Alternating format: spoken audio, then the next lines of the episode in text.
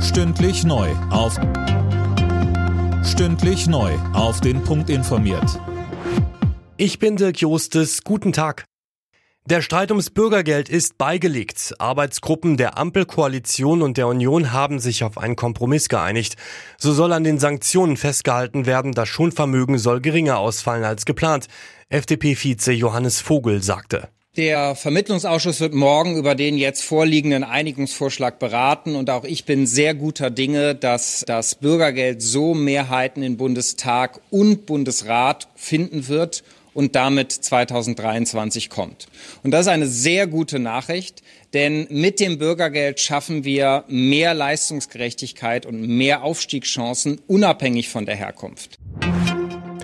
Gute Nachrichten für Millionen Haushalte in Deutschland. Wirtschaftsminister Habeck hat auf die Kritik reagiert, dass die Strom- und Gaspreisbremse im März zu spät kommt. So steht es in einem Gesetzentwurf. Sönke Röhling, was ist da jetzt geplant? Also es bleibt zwar dabei, dass die Gas- und Strompreisbremse erst im März kommt, dann aber rückwirkend auch für Januar und Februar gilt. Den entsprechenden Gesetzentwurf hat Habeck bereits den anderen Ressorts zur Abstimmung vorgelegt und morgen soll die Ministerrunde das dann abnicken. Insgesamt geht es damit um ein Volumen von 54 Milliarden Euro. Damit wäre es die größte Entlastung der Bundesbürger in der Energiekrise. Nach der Entscheidung des DFB, dem Druck der FIFA im Streit um die One Love Armbinde nachzugeben, reagiert der erste Sponsor.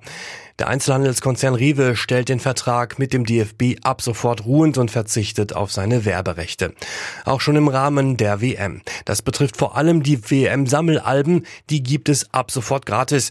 Die bisherigen Erträge aus dem Verkauf sollen vollständig gespendet werden. Rewe hatte dem DFB zuvor schon im Oktober mitgeteilt, den Partnerschaftsvertrag nicht weiterführen zu wollen, damals noch ohne Bezug zur WM. Alle Nachrichten auf rnd.de